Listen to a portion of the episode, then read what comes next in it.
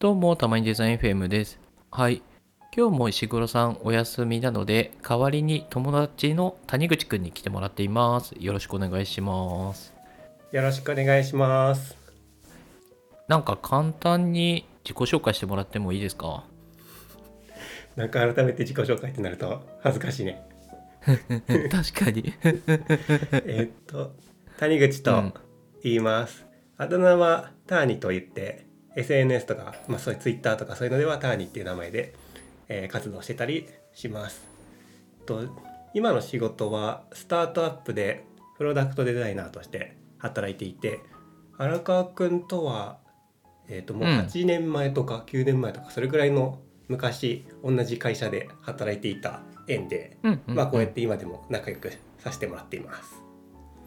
そうですね。なんか当時は僕が東京オフィスで谷口くんが京都うん、そにいてまあそれでも同年代だからなんかすごい気があって仲良くなったみたいな感じだったよね。う、うん、同い年の人ってまあそんなにめちゃくちゃはやっぱり多くないから、うんうんうん。なんかそれで少なかったもんね。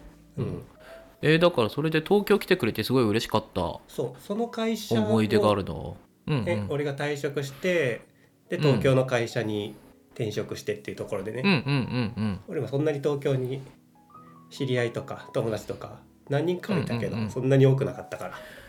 うんうんうん。ね。ねそれからちょこちょこね実際リアルで遊ぶようになってみたいな感じでしたね。飲み友としても何ヶ確かに。月かに。うんうんうん。であとねあの勧められてあのゲーム？スプラトゥーンも始めて、そうまあ、谷口くんのせいで、まあ、ハマってしまっているわけなんだけど。いや俺はでもやってくれてすごい嬉しかったね。俺がハマってるゲームだったから仲間が増えるのは嬉しい。いやいやいやでも強すぎでしょ谷口くん。全く追いつける気がしないんだよね。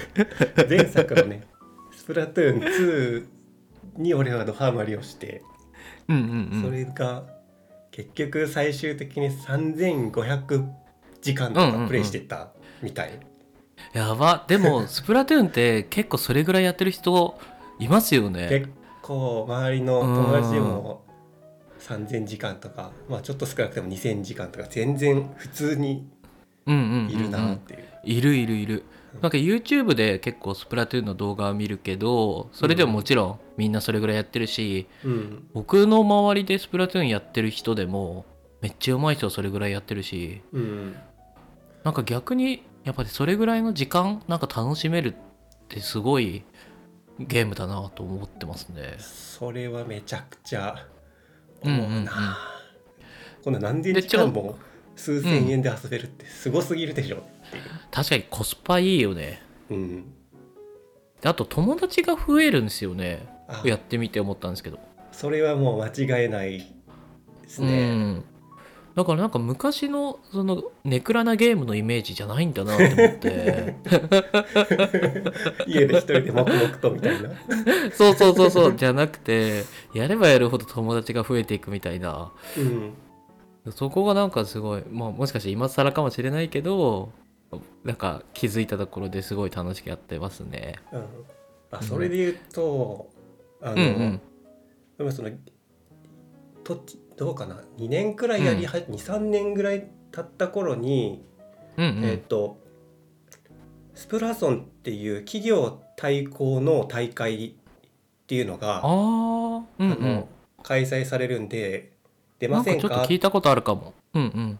出ませんかっていうのを、まあ、会社のゲームコミュニ、ゲームコミュニティみたい、まあ、ゲーム部活みたいなところのうんうんうん。から声かかって「うん。あ興味あります」って言って手を挙げて、うん。まあ、それで社内の人たちとチームを組んでその大会に出るっていうことをしたんですけど、でその時もうん。あのやっぱりそのチームを組んでやる、うん。その対戦相手もやっぱり一緒になんか探さないといけなかったりするから、うんうんうんなんかそうただ単にいつもと同じ感じで4人でやるっていうだけじゃなくて、うんうん。なんかこの同じレベルくらいのもしくはもうちょっと強い人たちとうん。このスプラトゥーンでプライベートマッチって8人でやるやつ、うんうん。うん。でそれをやるためになんかこの同じチームメイトだったうん。人が所属している、まあなんか同僚たちとのコミュニティみたいなところに俺も一緒に混ぜてもらって。あそっか。なるほど。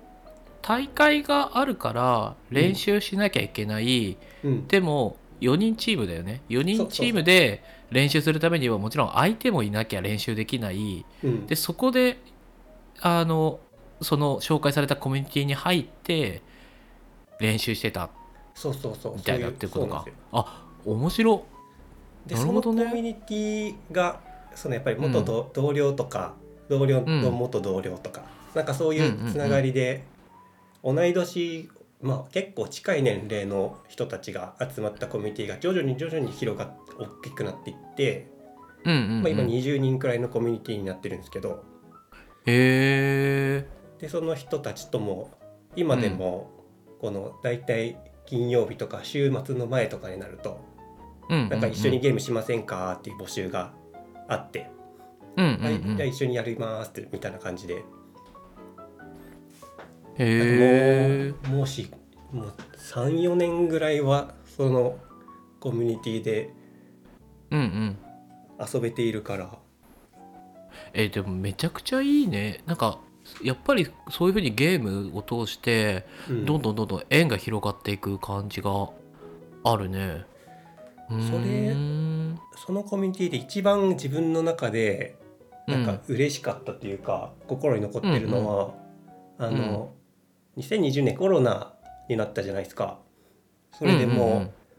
ずっと緊急事態宣言で家でずっと動かないみたいな。あ確かに、うん、でその時にそのコミュニティの中で自分たちでじゃあ大会を開こうってなって、へえその20人くらいいるから、まあ、5チームぐらい作ってうんうん。それで半年間かけてリーグ戦をやろうっていうふうにな話になったりしたんですよ。総当たり総当たり戦をして2週間に1回その大会あ試合をしてうんうん。でまた次の2週間に備えて各自練習するみたいな。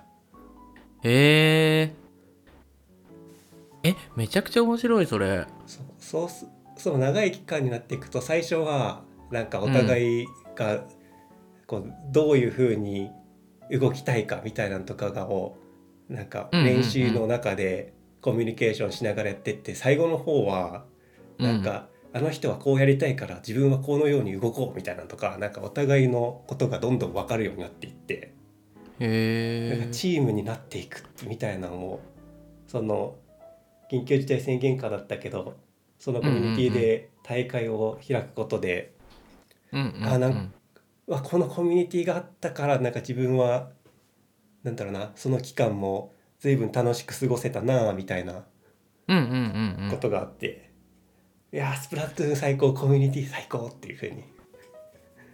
確かにそれね。めめっちゃ救われるね。うん、コロナでさリアルで会えない期間さそうそうそえめちゃくちゃいいね。えそれでちょっと気になったのがその大会？う。うんうん。そのス僕もスプラトゥーン好きで結構みんなでやったりするけどうんうん。やっぱりこう何かを目指してっていう感じじゃないから、ね。まあワイワイワイとやるぐらいな感じで止まっているんだよね。でそれももちろん楽しいんだけど、勝つためにやるっていうなんだろうこのあの、部活魂というかなんかそういうやり方も遊び方もちょっとやってみたいなって思っててうんうん。だからなんか練習どういう練習してるのかとか、うんうん。あと実際大会出てみてなんかどうだったのかみたいなのちょっと聞けると嬉しいんですけど。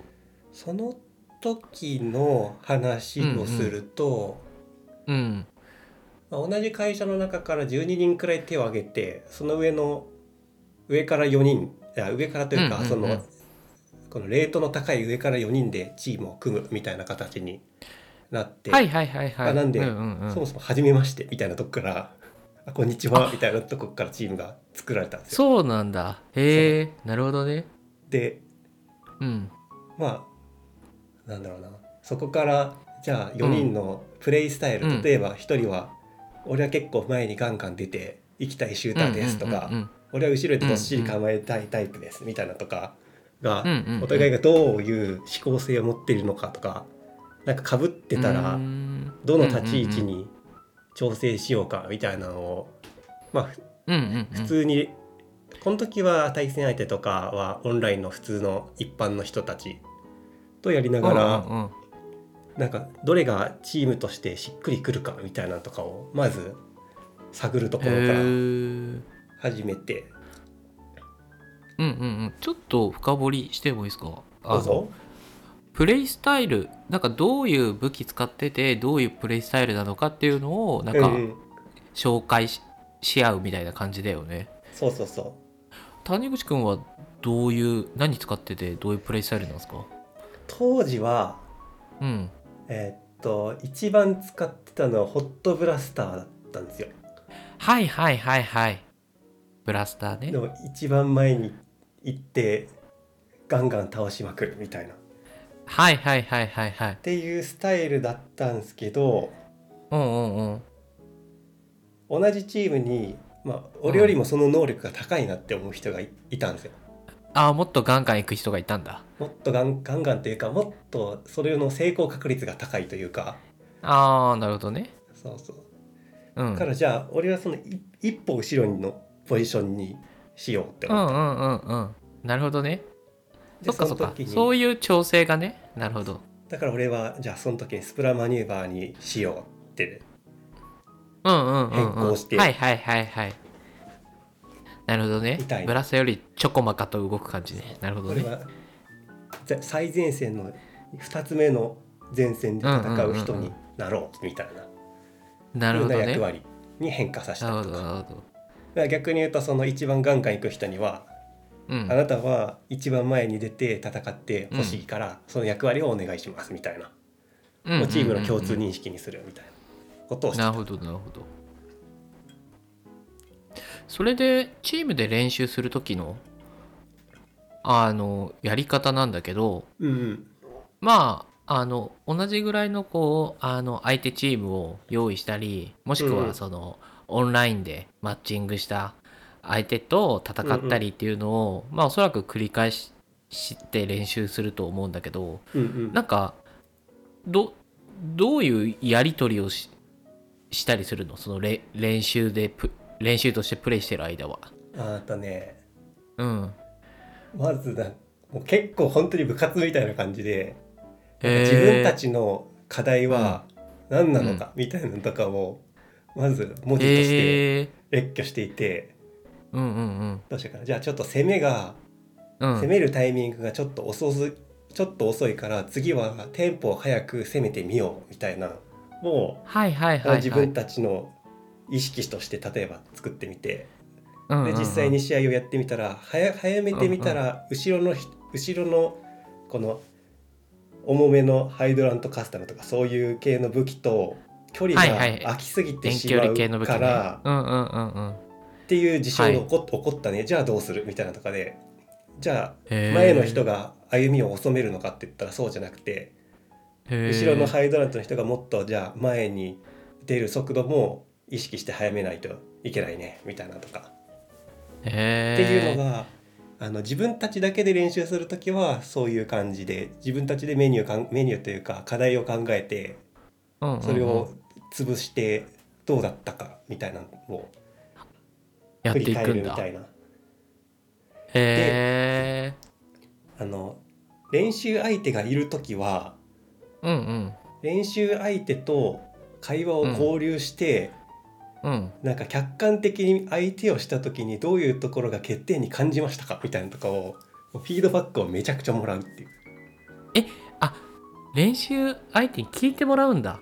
そう練習相手と自分たちのチャット、ディスコードああ。で、はいはいはいはい。お疲れ様でしたお疲れ様でした」って言って「フィードバックください」っつって、あそっかそっか。あじゃあ試合中のボイチャを聞いてもらうとかじゃなくて、まあ、実際にやってみて僕たちの戦い方どうでしたかってのをそうそうそう。聞くってことか。なるほどね。うーん。あと一つはうんうあん。のコーチ役の人を一人入れ入れてるというか入ってもらったんですよ。えやば面白でへコーチの人はーうん。あの俯瞰視点、まあ、てあの上からの視点でずっと自分たちのしし試合運びを見てたりして終わった後に。あそっか。プライベートマッチだとできるのかあそうそうれそう。そっかそっかで見てもらってん。でその時にまあうんそれぞれの視点とかもにもなって見れるんでうんうんいやこの時はなんでこういうふうに動いたの？とかっていうねこういうふうに考えててとかなるほどね。っていやそれはちょっと全体が見れてなか見れてないですね。とか。うんへなんか全体的にラインを上げる速度がちょっと2テンポぐらい遅いですねみたいなのとか。なんかさ監え督から監督めっちゃ強い人だったんですよだからはいそあそのコーチ役コーチ兼監督？そう。高知県監督の人が、うん。っていう人からも見てもらってみたいなんだから、やっぱりそう客観的な視点が入るとあなるほどそういう考え方もあるのかっていうのがやっぱり広がっていくからうん改善がしやすかった。あでも結構ね負けが込むとなんかおつやモードみたいになるから、結構ねあの真剣にやってるからこそなんかなかなかこのあの対戦相手の人とに全然勝てなかったりするとねズーンって空気があったり。なんかマジで部活だね。面白。まあ楽しかったねで終わらなくてなんかね勝てなかったななんでだろうとかって思いながらみんなちょっと黙っちゃうみたいな。なるほどねやばいやばい。本当負けた時のロッカールームとかそんな感じだわ。部活やってる時。そうその時にああ部活だなーって思いながら。え面白青春？青春じゃん。そうそうそう。青春だよ。e スポーツってマジでスポーツだってその時にねなる身をもっほどねて実感した時だったね。えー、面白い。えそれで大会の話もちょっと聞きたいんだけどうんうん。えっ、とリーグ戦はまあコミュニティ内だよね。だからなんかリアルの大会っていうとそのスプラソンだっけ？そうスプラソンっていう名前のところに出て、はいはいはい。その時はまだコロナでもな、うん。何でもない時の時期だったから。あじゃあオフライン？リアルで？オフラインで会場を、へえ会場確かどっかの会社の大きいセミナールームみたいなところを貸してもらって、うん。でディスプレイめちゃもう何何枚ぐらい置いてたんだろうな。40枚ぐらい置いてたのかもしれないなディスプレイ。で もうそこに全部あスイッチは任天堂スイッチは各自持ってきてくださいっていう形でコントローラーと。はいはいはい。で用意スタートでもう本当に2 3 0チームつがもう用意スタートで試合をするみたいな。ああ同時にやっていくみたいな。そうそうそう、はいはいはいはい。なそうだよね。同時に何試合か。えでもさあのおいざ大会ってなってくると大体練習とかってオンラインでやってると思うから、なんか練習と環境が違うじゃないですか。うんうん。やっぱそこって結構なんか大きな違いあったりしました？そうね。うん。うん。なんかそんなに環境の違いは、うん、ない？あでもさ例えばなんだろう。相手の話し声とかも聞こえるとかさ相手チーム。ああはいはいはい。あのねうん。いいくつか、その時はえっと協賛みたいなんで、このイヤホン内蔵ヘッドホンみたいなのが設置されてる机と、うんうんうん。そうでない机っていうのがあって。あうんうんうん。で何戦かはそう実際にマイクでチームで意思疎通をできないっていう環境もあったんですよ。味方同士あそっか。それがあるとあるかないかで試合中に会話ができるかできないかが決まってくるってことか。あそうそうそうなるほどね。時に会話ができないシーンがあシーンというか場面があって、うんうんうん。まあ、その時は、あのお互いの行動を感じ取るっていうことしかないんですけどその時めちゃくちゃ面白かった。面白かったのがあでもそれでもやっぱりそれぞれ声を出し、まあ、出ちゃったりこの、うんうんうんうん。まあ、ギリギリイヤホンをイヤホン越しに聞こえたりとかするから、はいはいはいはい。あその窓なりの人とかは。はいはいはいかはい。ら、まあ、そういうのであの結構みんな白熱して声が出てたりして。で、え。ー、面白かったのが、うんうこのん対戦相手の声がなんかめちゃくちゃ聞こえてきてあのすごく重要な場面で、こっちのうん「相手のハイドラ倒したハイドラ倒した!」ってせめちゃくちゃ叫んでて。でその時に俺は「ということはこっちに視点が向いてないはずだ!」ってやばいやばいそこで認識るしてこの一気に試合を進められることができたっていうのがあって相手の声がめちゃくちゃ聞こえるからこそなんかそれを情報として使ってこっちの試合の運びに役立てるみたいなのがでそれはねオフラインならではだなって思った。面白い。リアルならではだね。面白い。すごい拮抗してる場所だったからね、うん、なんかあのスプラトゥーンのその公式大会とかだとなんかうんうん。大きいモニターで、あのあそうね。うん。他のギャラリーも見見ることができるみたいななんかじまさにこう実況してるみたいなのがあったりうんうん。するじゃないですか、うんうん。その大会とかでは例えば決勝戦とかなんかあの上位の試合に関してはギャラリーがついたりとかはあったんですか？あったね。へえ一つだけこの配うんうん。信テーブルっていうのが作られてて、うんうんうん。この予選の時でもそこに割り振られたチームは大きい画面で、あの実況解説の人もいて。え？解説もいるの？すごっ。なんか結構ね本気でうん。本気でやるのを楽しむみたいな大会だった。面白い面白い。もうみんなこの能力の無駄遣いみたいな形で、能力の無駄遣いもうねみんなこの専門能力をフルに生かしてへえ楽しむみたいな感じだったからそういうえー、でも最高だよそれ。楽しむみたいなのとかもしてて。えじゃあ配信もできますねそれだったら配 YouTube とか。信も実際してたから多分探したら昔のあが残ってると思う。あそうなんだ。えー、ちょっと探してみよ俺もどこでやってたっかな。うへえで決勝とかはあの、うんうんうん。みんなでその大きいモニターを見守りながら会場で出場してた人がこう固唾を見守って見ててそこでいいプレーがすると、やっぱこううわーって会場が湧くのもすごい楽しいんですよね。楽しい楽しい。え面白観戦して観戦するだけでも普通にやってる人だったら面白いなってそのわーっていう声が上がるだけでもなんか本当にみんなで一体になってる感じがして、へええしかもさそれあの企業対抗の大会なんだよね。そうね。だから。自分が所属してる会社のとか。えそうそう。面白いじゃん。本当に。でそれ企業の T シャツとか着てさなんか 優勝したらセールしますとかさいやわかんないけどプロ野球みたい まあ、で京都は一応、うんまあ非公式だからまあまあでもなんかある意味その I IT 企業が多かったかな。で、お互い名の知った会社の人たちがあとゲームを通じて楽しんでるみたいなのはえー、面白い面それは白いそれで楽しかったな。えーでも日本のスプラトゥーン人口なんてすごい多いからうんなんかね。広げていけられいい広げていくことができそうですよねそれ、うん。えー、めっちゃ面白い。やってみたい。俺今フリーランスだからなんかフリーランスでチーム作ろうかな。ああ、ザそういうのね。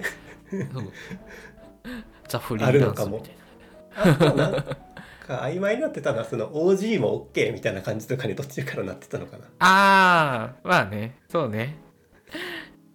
へえ面白みたいな大会におなんか近々また大会に出るとかあったりするんですか、そう。スプラトゥーン3のうん、公式大会が、あ。このこの春4月、うんうん。東京大会関東大会関東地区大会が4月のうんうん。2930日に行われるんで、ちょっとそれにね表されちゃうよね。うん。それにエントリーはしようと。した？う思って。るーん。3月2日からエントリー開始やからちょっとそれを待ってるっていう。あでも見た見た。なんかあるよね。小学生の部と、まあ、小学生以上の部とかで分かれてて小学生以上の部だともう大人とかも全然参加できるみたいな、うん。むしろ大人の方が多いんじゃないかぐらいな感じだよね。前作のスプラ、へ前作のスプラトゥーン2の時にエントリーしたんだけど、ーうんうんうん。あのエントリー倍率が高すぎてもう楽あ普通に落選するっていう。あそこ抽選なんだ。なるほどね。250 256チームだけ抽選っていう。はいはいはいはい。えそれをまあ界隈ではゼロ回戦敗退って みんなで。ツイッターではゼロ回戦敗退ってみんながつぶやくっていう、えでもそれって、うん。あの地区大会とかはなかったの？あそう。それが関東地区大会北海道地区大会とか九州地区大会とか。あったんだじゃあ関東地区大会でそれだけのエントリーがあったってことか。そうたくさん。関東がやっぱり一番あ多いとなるほどね。すごいなやっぱり。スプラトゥーンめちゃくちゃ人気だな。うん。だから今年はどうだろうな。当選すると嬉しい。前回は練習めちゃくちゃしたけど普通に落選してこのこの気持ちはどうすればっていうふうに なってた。ちょっと関東だけでもねあの東京1東京2とかねなんかエントリー数が多いところは分けてほしいですよね。確かにね。うん。これもよかったら、えー。あの幕張メッセでニコニコ超会議の中でやるみたいだから、なんかもしあれなら普通に一緒に見に行きたいですね。ああ確かに確かに。一般として。行きたいうん。え行ってみようかな。ね。うん。えでもそういう大会に出るのってやっぱり腕前そのどれぐらいこう強くないといけないとかあったりするんですか？いや強さとかは全然あの関係なくてもう純粋に抽選だからまあ実あ際にネットあのネット配信も同時にやられてるから、うんうんうんうん。実際に見てるんですけどやっぱりなんか全然なんだろうな。